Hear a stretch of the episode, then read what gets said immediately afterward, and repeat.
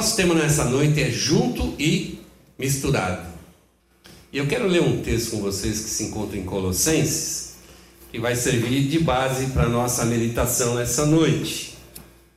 Colossenses 3, 16, 17 diz assim a palavra do Senhor: Que a mensagem de Cristo, com toda a sua riqueza, viva no coração de vocês. Ensinem e instruam uns aos outros com toda sabedoria.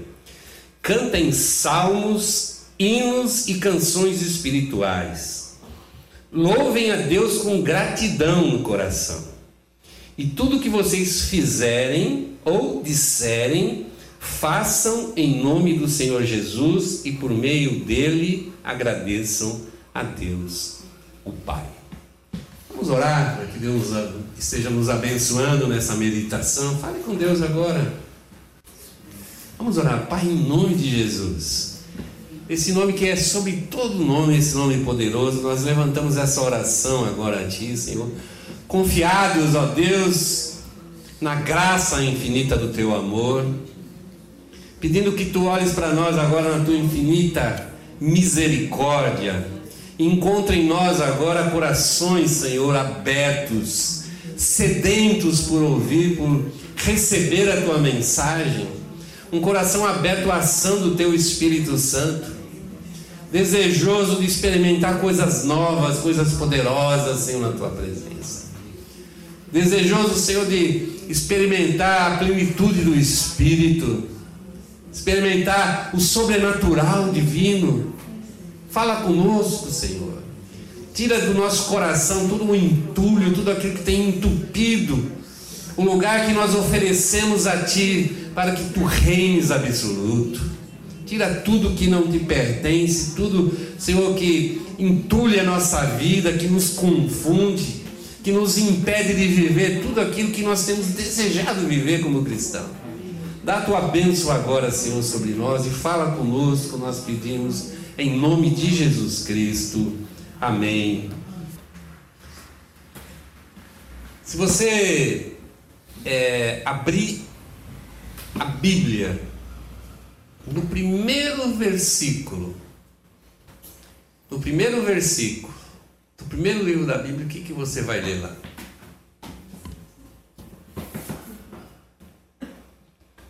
Uma declaração que é a base de toda a revelação de Deus. O que, que diz lá? No começo, Deus criou o céu e a terra. Quando ele diz o céu, ele diz assim: olha, criou tudo, todo o universo. Mas nós podemos entender também que o céu, o céu de Deus, o céu espiritual, o céu dos anjos, também Deus foi quem o criou. E o criou até antes de criar o que é visível, diz a palavra que tudo que você vê foi criado do mundo invisível, do mundo espiritual. Então, é, a primeira declaração da Bíblia é uma declaração que precisa encontrar na nossa vida fé. Se você não acreditar no primeiro versículo da Bíblia, você não vai acreditar em mais nada. Eu sempre penso assim, a Bíblia ela começa com a fé Deus falando a respeito da criação, de todas as coisas, em especial do, do homem, do ser humano, e termina também com um desafio de fé. Nós cremos, acreditarmos em Jesus Cristo, o próprio Deus encarnado, que veio a esse mundo para morrer na cruz no nosso lugar, para nos dar, trazer a salvação. E Jesus diz assim: Bem-aventurado aqueles que não viram, mas creram. Por quê? Porque é isso que faz com que a Bíblia ela seja verdadeira para mim. E o grande problema é que às vezes as pessoas tentam ser cristãos, elas tentam ter uma vida é, agradável diante de Deus, elas querem ter isso para a sua vida, têm acesso à palavra, ao conhecimento da palavra, mas elas não, não creem. Não tenha fé. Não tenha fé. É, eu vejo muitas pessoas que nasceram em lar cristão que têm muita dificuldade com respeito a isso. Eu vi isso na vida dos meus filhos.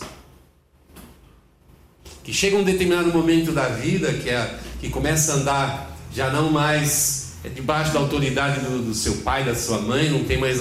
Ele tem agora uma autonomia de vida e ele vai ter que resolver o seu problema diante de Deus, na sua vida espiritual, na sua vida cristã.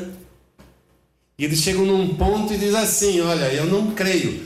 Eu segui até aqui simplesmente por obediência ao meu pai, à minha mãe ou alguma outra pessoa que serviu de ali de tutor, de referência na vida desse, dessas, agora jovem, antes criança. Não tem uma experiência de fato de crer na palavra de Deus. Foi alguma coisa que me impuseram, não foi uma coisa que eu escolhi para a minha vida. E cada vez, à medida que cresce o, o número de cristãos evangélicos no Brasil, nós vamos ver que no próximo censo nós vamos ter uma, uma surpresa, porque o censo vai dizer assim: existe mais de 40% dos brasileiros que são cristãos evangélicos. Mas você vai na vida real, lá no onde você trabalha, onde você faz seu lazer, onde você estuda, enfim, na sua vizinhança você não enxerga esses 40% de cristãos.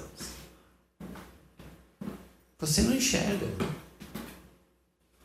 Porque muitos desses cristãos são esse cristão desse tipinho assim, ó. A minha vida foi, eu fui educado na palavra de Deus, eu recebi isso desde criança, mas eu nunca criei, de fato. Tá, mas você se batizou? Eu batizei porque era hora de se batizar. Todo mundo chega a uma certa idade e se batiza. Eu, em particular, tenho muito receio quando uma criança muito nova se batiza. E os pais querem que se batize, os pais cedem a isso. Acha legal, acha que isso vai ser importante para a vida do, do filho. E no fundo, no fundo, as experiências não são muito boas. As pessoas que têm uma, uma conversão mais tardia são as pessoas que têm mais experiência para decidir de fato se querem ou não querem seguir a Jesus Cristo. Se tem ou não fé no texto, na palavra de Deus, na revelação de Deus através da, da Bíblia, que começa, como a gente disse, nesse primeiro versículo da Bíblia. Se eu já não creio nesse um primeiro aqui, esquece, o resto não vai ter nenhum sentido, nenhum valor para a minha vida espiritual. Mas se eu creio, aí a coisa muda e muda muito de figura. Aí eu começo a acreditar uma coisa que é extremamente difícil para o homem natural, tem aquela fé formal de olhar para a natureza e de repente falar, bom, alguém deve ter criado isso tudo aqui. Essa semana eu estava vendo um, um cientista, um astrônomo falando a respeito do universo. Ele disse uma coisa muito interessante, que ele não conseguia crer num Deus eterno, mas conseguia acreditar num universo eterno. E as pessoas são bem assim, elas conseguem acreditar no que vê, e principalmente nos dias de hoje que a astronomia está extremamente avançada, conseguem acreditar. Mas é difícil acreditar em Deus, por quê? Porque o apelo de crer em Deus vai lá para o nosso lado espiritual, e o homem espiritual, o homem natural, no seu espírito, ele está praticamente morto, mortificado. O seu espírito, ele é, tá assim, é um, é um sopro tênue, ele está na, na UTI, quase morrendo. Então é difícil olhar para esse versículo e falar: existe um Deus. Mas se você crê, você crê que Deus é, é Criador, se você crê que Deus é Espírito, como diz a própria palavra de Deus, como diz o próprio Jesus Cristo nesse versículo lá em João 4, 24, palavra do Senhor Jesus Cristo. Diz assim: Deus é Espírito. Deus é espírito. Então, os adoradores de Deus têm que adorar em espírito e verdade. Nada de fazer cabaninha, nada de fazer é, figuras. Né? Espírito e verdade. Espírito e verdade. Por quê? Porque Deus é espírito. Então a Bíblia começa com fé e vai toda ela fundamentada nessa, nessa fé. Que Deus é espírito e Deus é o Criador de todas as coisas e que Deus criou todo o universo de uma maneira especial criou o homem. Quando você olha lá para a criação, lá no livro de Gênesis, você vai ver, apesar da, da Bíblia não tem nenhuma pretensão de ser um livro é, científico, ela mostra Deus criando todas as coisas de uma forma organizada, uma forma coerente, uma forma crescente, até o ponto onde ele diz que está tudo bom para poder criar o ser humano. O ser humano. Então o homem ele foi criado um tempo excepcional, num tempo onde a criação básica, fundamental, tinham sido preparadas, estavam prontas. Aí quando Deus cria o homem, o que, que ele faz? Ele cria esse homem o mais parecido com ele possível. A gente leu lá, mas Deus é espírito, vai ser. Como é que nós vamos ser parecidos com o espírito? Então o que, que Deus fez? Deus fez o homem do pó da terra, diz a palavra, um ser físico, um ser que tem matéria, mas também colocou dentro desse homem o espírito. E o homem se tornou dentro da criação um ser que ele é tanto um ser físico, material, como um ser espiritual. Nós somos em nós mesmos essas duas coisas.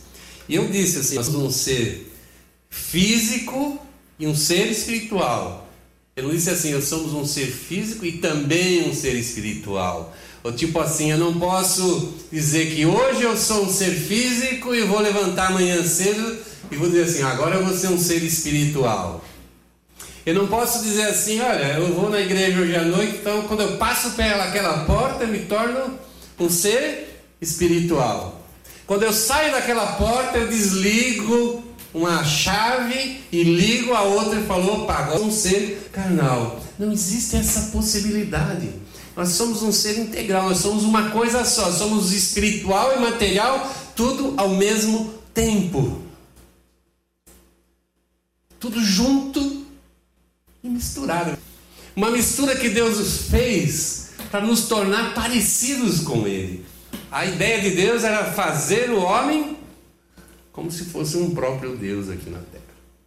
E realmente o fez. Então o homem não pode, não tem como viver uma áreazinha da sua vida de cada vez.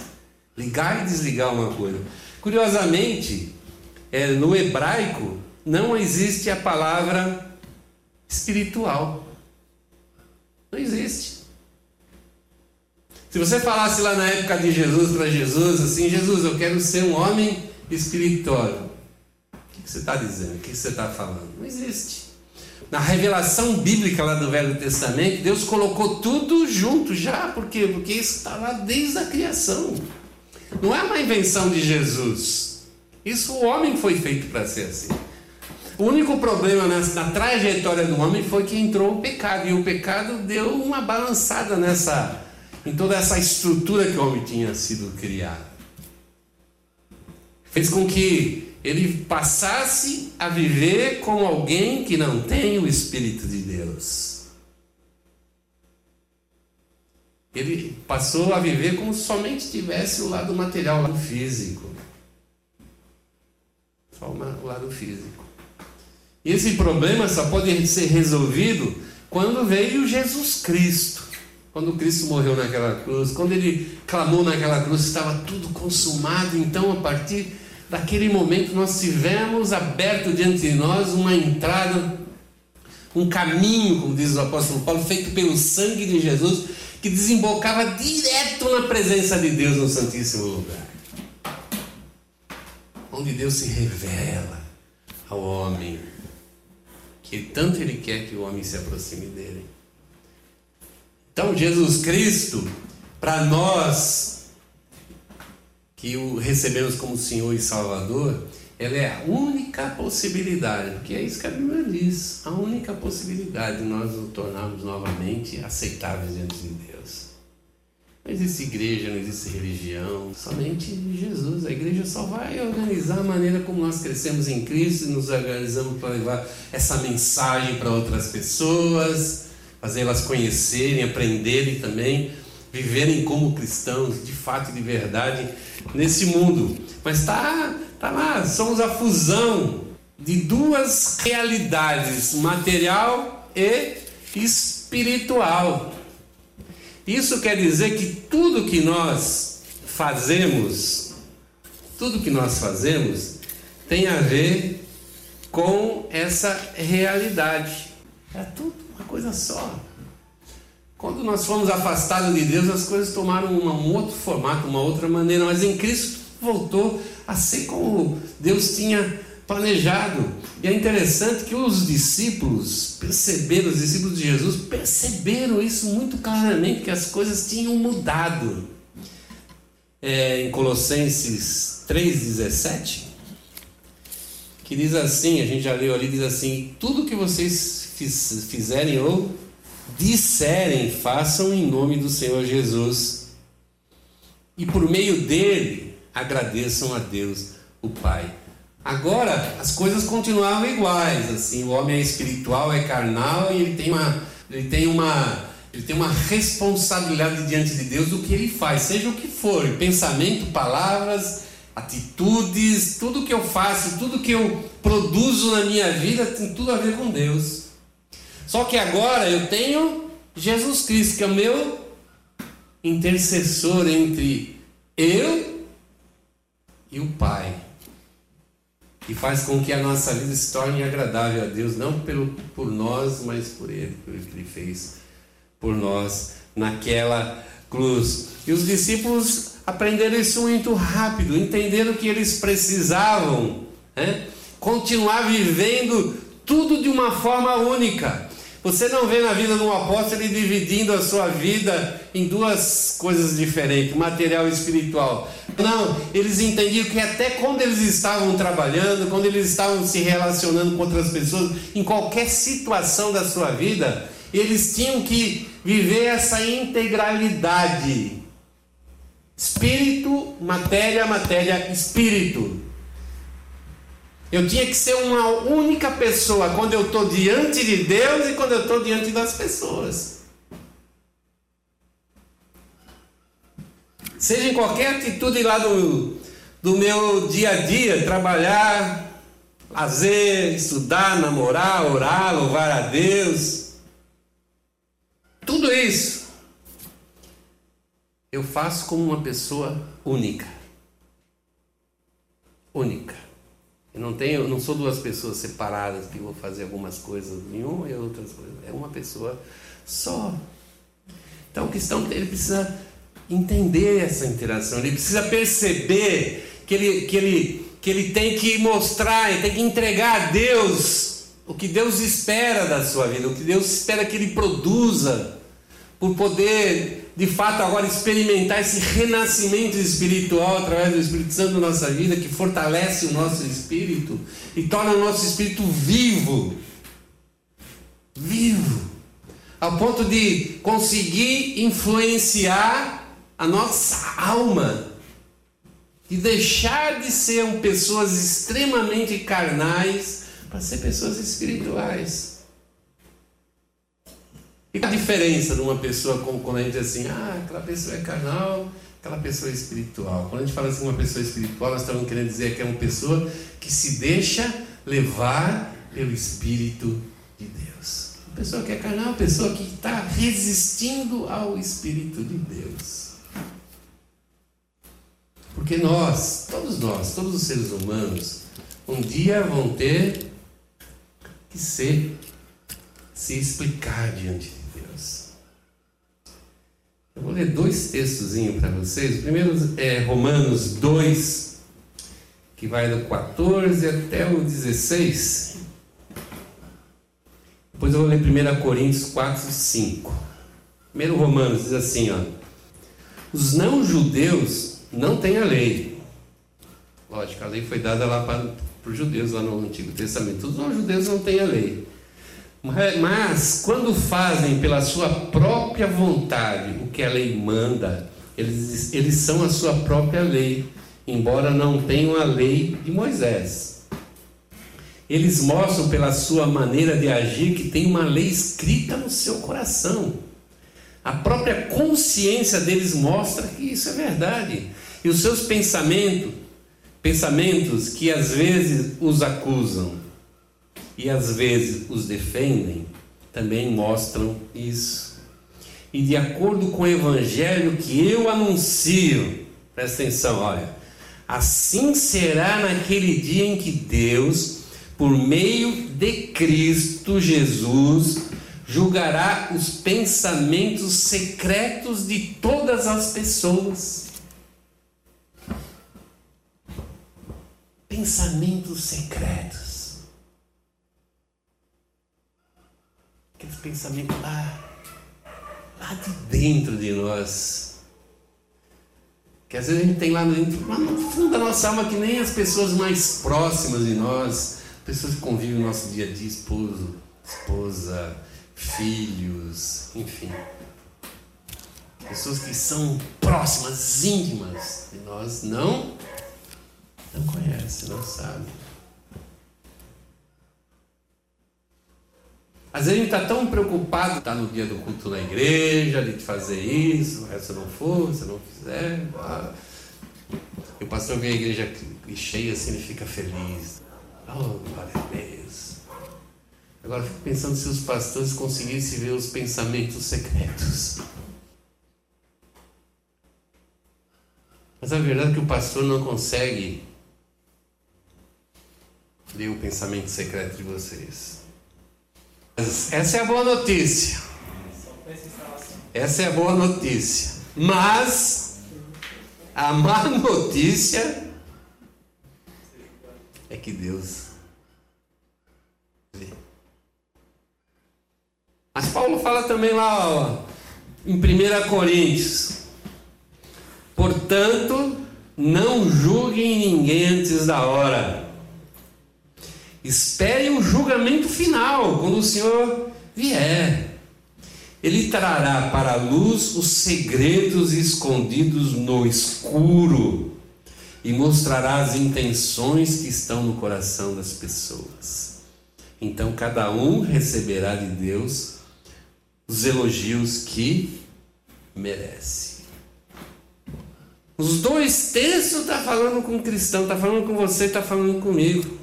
E mais uma vez Paulo fala, olha, vai trazer os segredos que estão escondidos no escuro e diz mais, mostrar a intenção do coração. Que nos motiva até às vezes nos comportarmos como cristão. Estar junto com o cristão, gostar de estar junto com o cristão mas que no fundo, no fundo, não está ligado àquela fé que eu preciso ter em Cristo Jesus para mim descansar minha vida com confiança nas mãos do Senhor. Se eu creio que Deus vai fazer isso, se eu creio que é, o arrebatamento da igreja é uma maneira de Deus estar julgando a igreja, os cristãos, eu creio que lá no final lá do, do livro de Apocalipse, lá no final do milênio, vai haver um grande tribunal, onde o Senhor Jesus vai se sentar ali na cadeira de juiz para condenar todo aquele que não foi encontrado com seu nome escrito no livro da vida. Aqueles que de fato conseguiram entregar aquilo que Deus esperava. Deus não aceita qualquer coisa, pode ter certeza absoluta disso. Sobra. Quando Deus falou assim, eu quero que vocês ofereçam um sacrifício de ovelhas. Disse assim, tem que ser ovelha branquinha, sem mancha, tem que ser, não pode ser doente, não pode ter defeito. Não era qualquer coisa. Os sacerdotes, para entrar no, no, Santíssimo Lugar, eles tinham que se paramentar e fazer uma série de rituais para se tornar puros o suficiente para entrar naquele lugar. E é interessante que as coisas assim, tinha que passar sangue na ponta do dedo, aqui, acolá, tinha que lavar com água, aquilo, acolá. É umas coisas que você olha para aquilo e fala, pô, mas não tem nada a ver com nada. Será que a pessoa precisava daquilo para entrar diante de Deus? Era um problema de intenção do coração. O fazer aquilo não é aquilo que ia resolver o problema, botar sanguinho aqui e acolá que ia resolver o problema de um pecador entrar na presença de Deus, mas é o sentimento que envolvia aquelas coisas. O que aquilo significava dentro das pessoas. De se submeter aquilo numa tentativa de fazer a vontade de Deus, de cumprir a vontade de Deus. Era assim que Deus olhava. Dessa forma. Dessa forma. Então, muitas coisas que a gente diz assim, isso é bobagem, Deus nem olha. Uma tentativa nossa de ficar no raso, do que não incomoda, do que eu não vou perder muito tempo e vou ter tempo para tocar minha vida, que é isso que eu quero no fundo, no fundo. Porque provavelmente se eu penso assim é porque eu não acreditei nem no versículo 1 do livro de Gênesis, que dirá no último versículo de Apocalipse. Então, essa implicação tem a ver muito na nossa vida. Nós muitas vezes nos, nos preocupamos muito o que nós fazemos para Deus. Não, mas eu faço muitas coisas para Deus. Eu não mato, eu não roubo, eu não bebo. Mas eu. A gente tem esse princípio de justiça. Eu sou justo, como é que Deus vai me condenar? Ou eu faço, eu ajudo ou eu faço a minha contribuição, ou eu ajudo o meu vizinho que é pobre, ou sabe, a gente muito ligado nesse sentido, acho que isso é que vai fazer com que Deus fale, pô, cara, você é o cara, number one. Mas na verdade Deus olha também para as nossas omissões. O que é uma omissão? Missão é deixar de fazer aquilo que eu tenho que fazer. Tenho que fazer. A gente, quando vai olhar para nós, vai se julgar, a gente olha só para as coisas que a gente faz. Quando a gente vai julgar o nosso irmão, o que, que a gente olha? Todas as omissões dele. Né? A gente consegue olhar para nós e enxergar tudo que supostamente é bom e olhar para o outro e enxergar tudo que supostamente é ruim. Mas a palavra diz não somente Deus vai julgar o que nós fazemos, mas vai julgar o que nós não fizemos, se devíamos ter feito, vai julgar as nossas rebeldias contra o Espírito de Deus. Rebeldia contra o Espírito de Deus. A palavra de Deus diz que nós podemos até extinguir o Espírito, matar o Espírito na nossa vida. Isso é triste. Isso é triste. Porque alguém que vai extinguir o Espírito de Deus da vida é porque já teve esse Espírito. Mas pela rebeldia do coração. O que é um coração rebelde? Um coração que cisma em não obedecer a Deus. A gente ouve a palavra de Deus, a gente lê a palavra de Deus, e pensa, tudo bem, eu ouvi, eu li, eu aprendi. Mas nós somos instigados no Novo Testamento a sermos praticantes da palavra e não ouvintes. Prática da palavra. Uma vida cristã genuína, prática da palavra. A palavra de Deus diz que Deus vai nos recompensar. Nós vemos lá em Romano que Deus vai nos recompensar naquele dia. Em Coríntios diz: cada um receberá de Deus os elogios que merece. Um dia Deus vai nos recompensar. Se nós realmente focarmos a nossa vida no que Ele espera de nós, porque Ele nos capacitou, por isso que Ele pode querer alguma coisa de nós, Ele nos capacitou.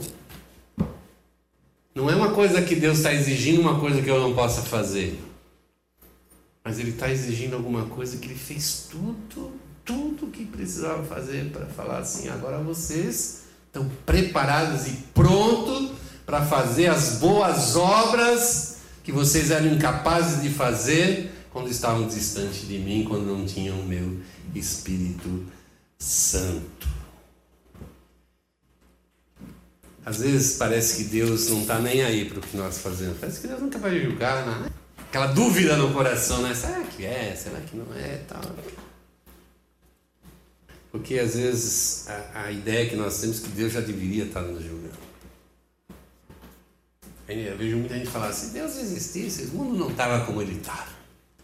Mas nós vivemos um tempo da graça, mas isso não significa que Deus não vai, não vai nos julgar. Ele vai chamar todo mundo aqui, vem cá, vamos ver o que, que você fez, como você fez, se você realmente é digno de um elogio, se você é digno de uma recompensa. Para a gente terminar, quero deixar uma frase para você. Você acorde amanhã pensando nisso e viva essa semana pensando nisso. E quando tentar a tua mente mudar um pouquinho, gostaria que você focasse nessa noite, no que você ouviu. Você é ser físico e espiritual junto e misturado. Você é extremamente especial. Você é a coisa mais parecida com Deus do que foi criado. Amém?